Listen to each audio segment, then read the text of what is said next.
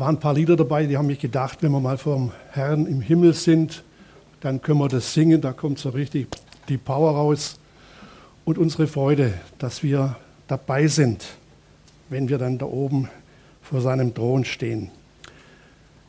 Christa hat schon gesagt, heute ist Palmsonntag. Ihr habt keine Palmwedel dabei. Haben wir hier auch nicht.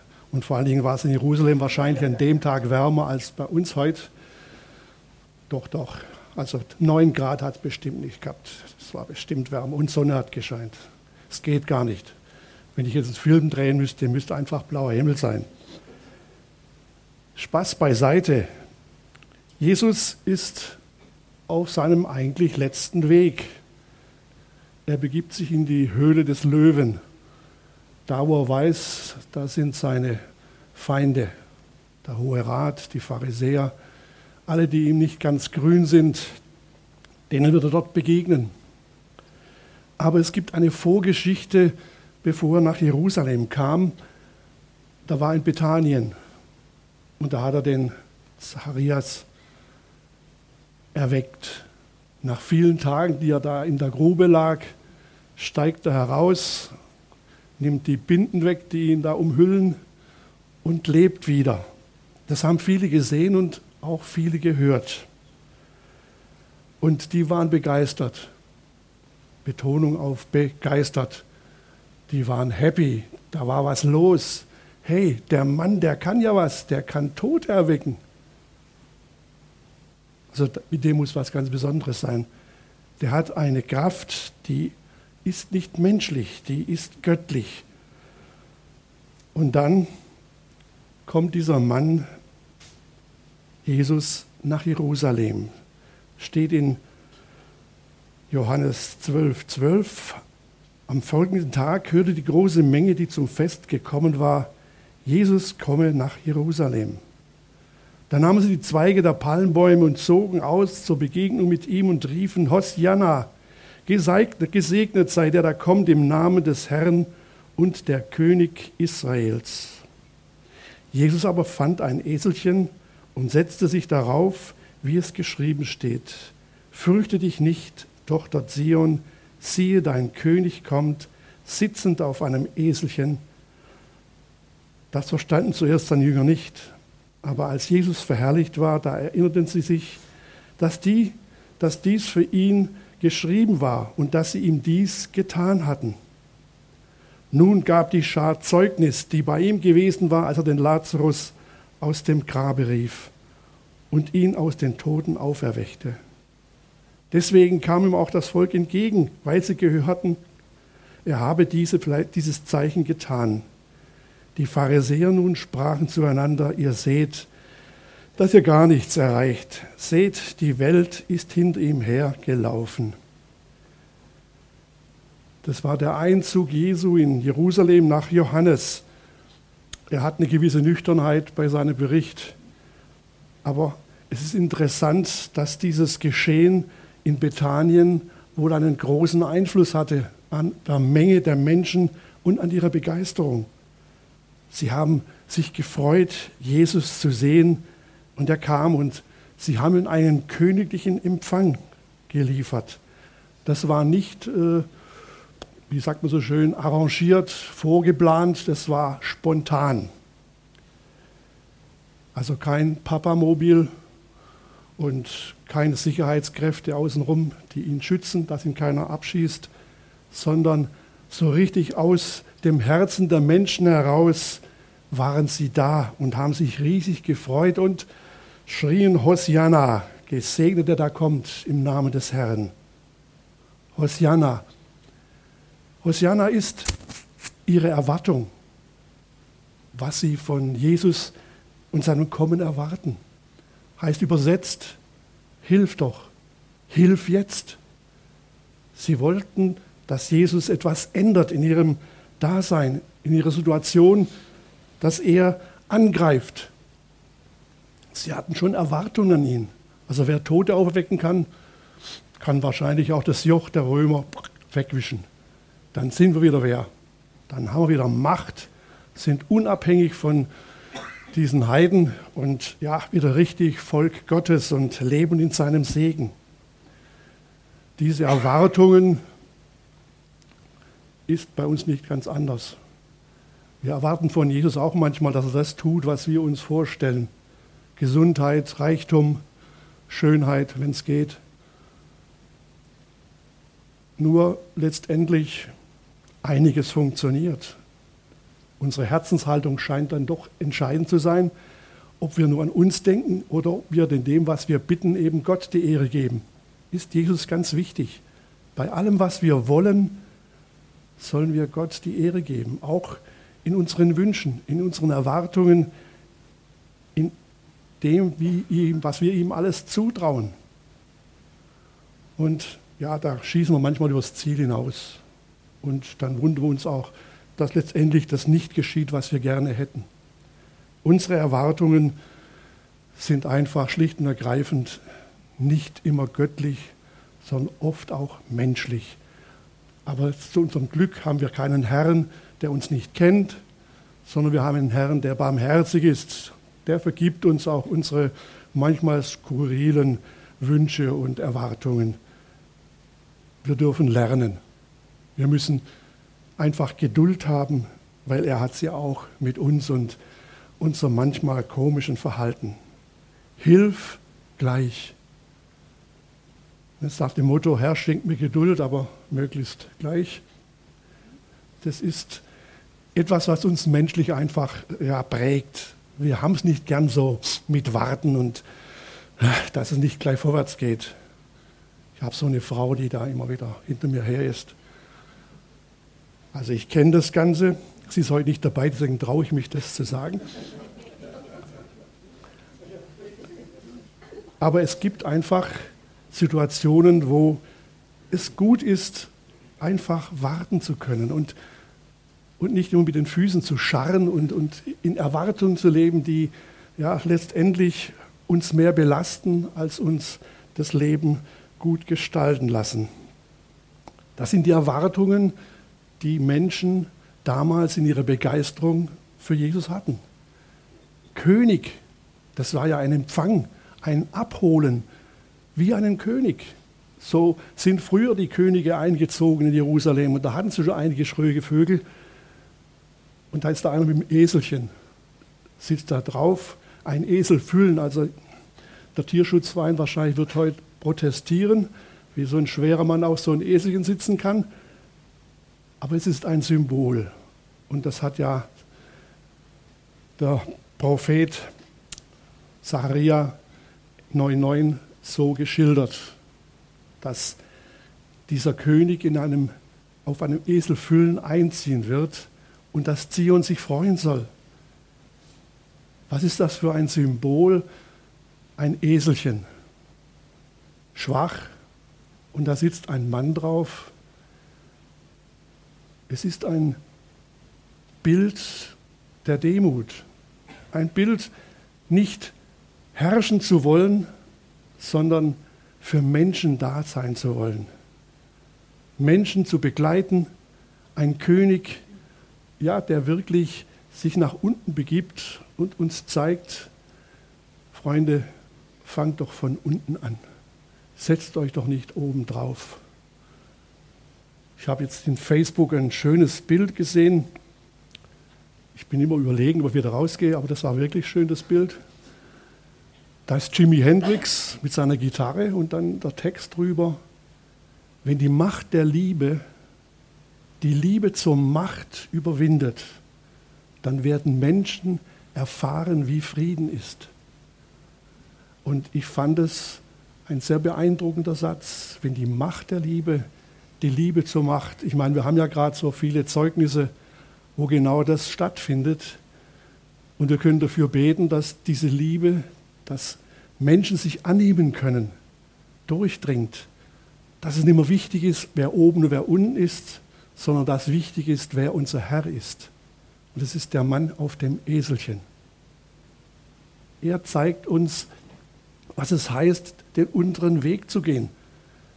Nicht sich groß rauszuputzen und für wichtig zu halten, sondern in seinem Fall, wie vielleicht auch für jeden von uns, den Weg zu gehen, den Gott ihm vorbestimmt hat.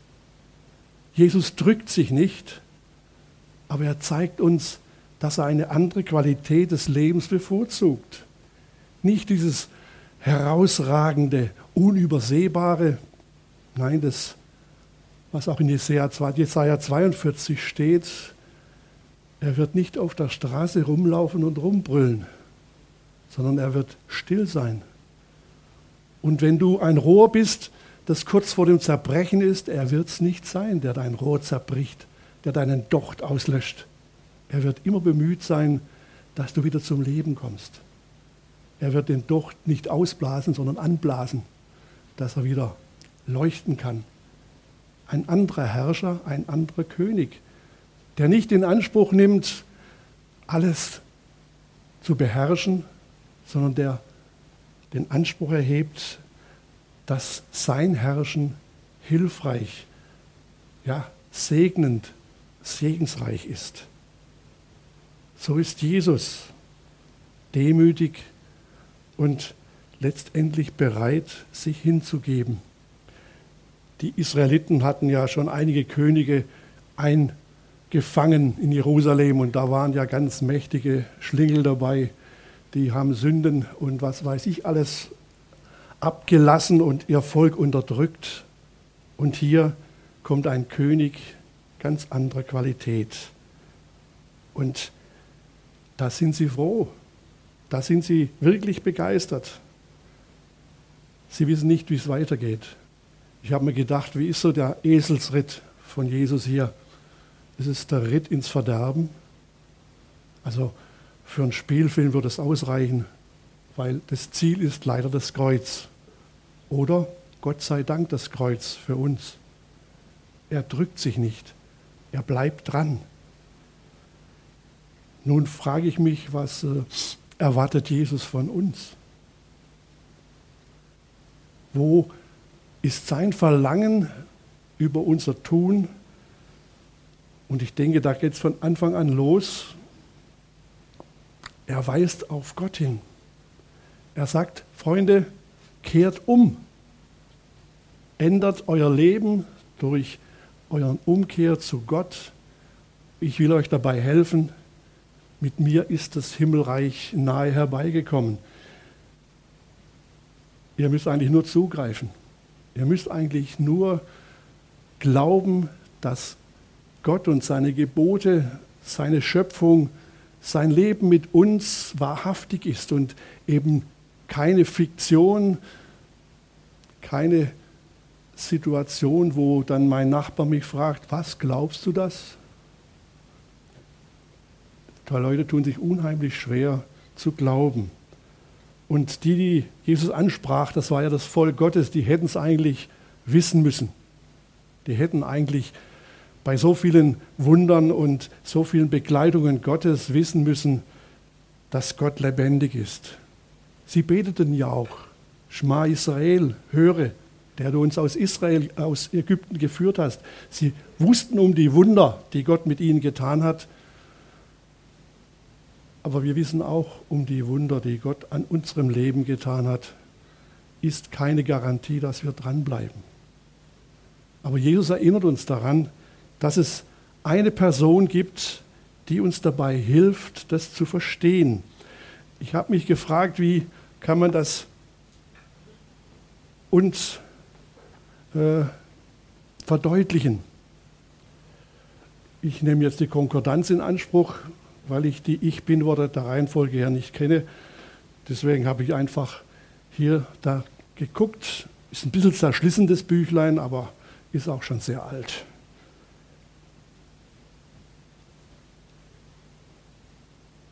Jesus im sechsten Kapitel des Johannesevangeliums sagt er, ich bin das Brot des Lebens.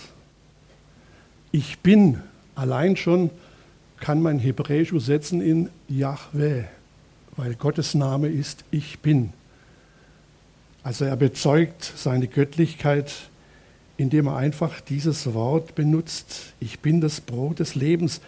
Wer dieses Brot isst, der wird nicht mehr hungern. Natürlich, woher kriegen wir Brot des Lebens? In seinem Wort. Die Buchstaben, die Sätze, der Zuspruch, das soll uns helfen, dran zu bleiben, das Brot zu essen, das uns Christus anbietet. Ich bin das Licht der Welt. Wer unter seinem Licht wandelt, hat die Chance, der Finsternis zu entgehen, ein Leben in Helligkeit zu haben, ein Leben, das uns jeden Tag neu eigentlich versucht, in die Finsternis wieder abzugleiten. Ich bin der gute Hirte. Ein Hirte, der sein Leben für seine Schafe gibt. Das Ziel, auf das er zugeht, im Gehorsam, indem er Gott ja letztendlich zutraut, dass auch sein Sterben einen Sinn hat. Ich bin die Auferstehung und das Leben und die Verheißung, dass wir ewiges Leben in Aussicht haben. Ein Leben in der Herrlichkeit Gottes, in der Gegenwart Jesu, in einem neuen Leben, das wir uns ja so richtig wohl noch gar nicht vorstellen können. Ich bin der Weg und die Wahrheit und das Leben. Und keiner kommt zu Vater denn durch mich. Das ist der berühmte Absolutheitsanspruch Jesu, der vielen Menschen, ich sage es mal ganz lapidar, stinkt. Wie kann man bloß so absolut sein? Es gibt doch so viele Möglichkeiten, Wahrheiten und so weiter. Da ist Jesus konsequent. Da gibt es kein vielleicht, kein bisschen schwanger. Da gibt es nur eins, entweder oder. Da sehen wir wirklich schwarz-weiß. Entweder ich bin dabei oder ich habe ein Problem. Ich bin der rechte Weinstock. Das erwartet Jesus von uns auch, dass wir als Reben an diesem Weinstock bleiben, dass wir unsere Lebenskraft aus Jesus Christus holen, unsere Entscheidungen mit ihm treffen und letztendlich alles, was unser Leben betrifft, durch ihn gestalten lassen. Wer an mir bleibt, der bringt reiche Flucht, Frucht. Eine Verheißung, die wir in Anspruch nehmen dürfen. Ich habe da so an unser neues Gebäude gedacht. Da brauchen wir viel Frucht, dass wir die Plätze voll kriegen. Und jetzt wieder ganz menschlich gedacht, die Hütte auch bezahlen können. Es ist einfach der Weg, den uns Jesus hier zeigt, dass wir Möglichkeiten haben, über Möglichkeiten unser Leben zu gestalten in seiner Gegenwart mit seiner Kraft und ja, durch sein Wort. Tatsache ist, kenne mich ja selber auch, ab und an ja, gehen wir ein bisschen daneben machen wir Fehler, beleidigen wir Menschen. Also wenn alle, die vor mir Auto fahren, mich hören würden, da sage ich oft, Herr, warum? Ich habe mir auch das Temperament geschenkt, also wahrscheinlich ist er auch da großzügig. Aber ich bin immer wieder bemüht, äh, das in gute Wege zu leiten. Wie komme ich jetzt drauf, dass ich falsch liege. Es könnte mir ja eigentlich auch wurscht sein. Bin halt so. Jesus sagt uns ja, ich werde eines Tages nicht mehr sichtbar da sein, den Jüngern. Und wir sind ja auch so bisschen Jünger und Jüngerinnen. Aber er ist nicht mehr sichtbar da. Aber ich werde euch einen Tröster senden. Wort Gottes und Heiliger Geist sind Geschenke Gottes, mit denen wir leben dürfen. Das ist nicht mein schlechtes Gewissen allein, was mir ein Schienbein klopft. Nein, das ist Jesus und sein Geist, der mir sagt, hey, das ist eigentlich nicht das, was ich will. Ich will dir helfen. Ich will dir auf den rechten Weg verhelfen, dass du weißt, wo du hinläufst. Und das sollten wir bereit sein, gehorsam auf ihn zu hören. Ich bevorzuge ja den Ausdruck Paraklet gleich Tröster als Hauptargument für den Heiligen Geist. Alles andere, was Jubel, Trubel, Heiterkeit betrifft, ist auch schön und gut.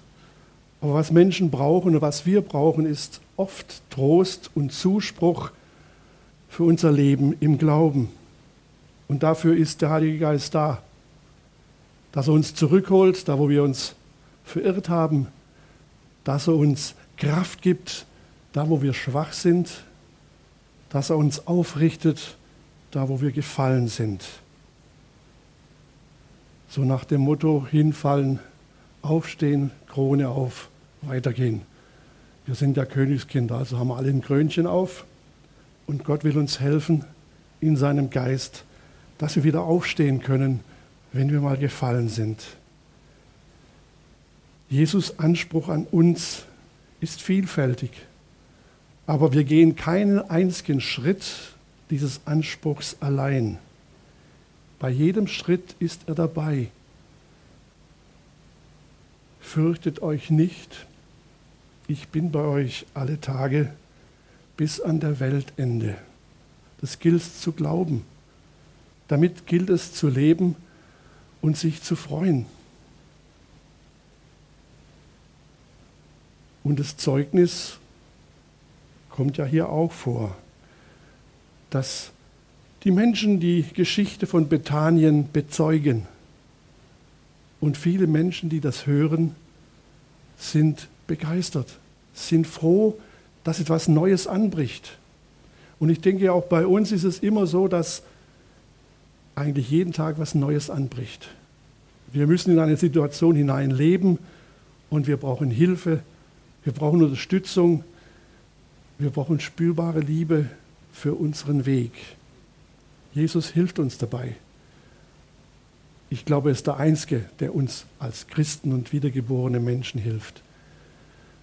Oft versuchen wir selber zu helfen. Ja, klappt manchmal je nach Situation. Aber manchmal ist es wirklich so, dass wir Jesus brauchen. Als ich diesen Text vorbereitet habe, sage ich ganz ehrlich, da war ich so im Schleudern. Was soll ich mit dem bloß anfangen? Das ist eine Geschichte für die Sonntagsschule. Kannst du erzählen und äh, ja, kennt dann jeder. Und heute Morgen ist immer das Gleiche. Um 6 Uhr wache ich auf, sage es, so kann es ja nicht in den Gottesdienst gehen. Also geh nochmal den Text durch. Und siehe da, Schritt für Schritt kamen Gedanken, die vielleicht euch heute gut getan haben, die euch aufgebaut haben. Das ist eigentlich meine Hauptanliegen. Ja, Nicht verurteilen, aufbauen, Mut machen, dass wir weitermachen. Dass wir dieses Ich bin Jesu Christi in Anspruch nehmen. Damit gibt er uns wirklich jede Menge Stoff zur Freude. Brot, Licht, Auferstehung und Leben. Hirte, guter Hirte. Wir sind umgeben von lauter guten Attributen unseres Herrn Jesus Christus. Lasst uns das nie vergessen. Dann werden nämlich auch die Pharisäer verzweifeln. Das ist ja der Schluss von dem Text. Wir können tun und machen, was wir wollen. Es hilft nichts. Die Welt rennt ihm nach. Mal Halleluja, schön wär's. Sie rennt ihm halt nicht nach, aber sie haben das halt ein bisschen verallgemeinert. Aber wenn Menschen erkennen, dass dieser Jesus ihr Leben bestimmt zu einem Guten und Positiven, dann wissen wir auch, dass Menschen sich für ihn entscheiden können. Und dazu gilt es immer wieder Mut zu machen dass wir als Gemeinde Attribute und Argumente haben, die diesen Herrn Jesus Christus anderen Menschen interessant machen. Es ist nicht leicht, es ist sogar richtig schwer, aber dafür sind wir ja da. Da können wir uns gegenseitig helfen, da können wir gegenseitig uns aufbauen, gemeinsam beten, dass Gott das tut, was Menschen brauchen und vor allen Dingen, dass er wiederkommen kann. Hoffentlich nicht mehr so lang. Das ist ein schöner Wunsch. Und ich denke, Gott wird ihn auch erfüllen eines Tages. Und das wird ein anderer Einzug in Jerusalem. Das wird ein Jubel, das wird eine Freude. So viel können wir gar nicht anbeten und singen, was da abgeht. Ich freue mich drauf. Amen.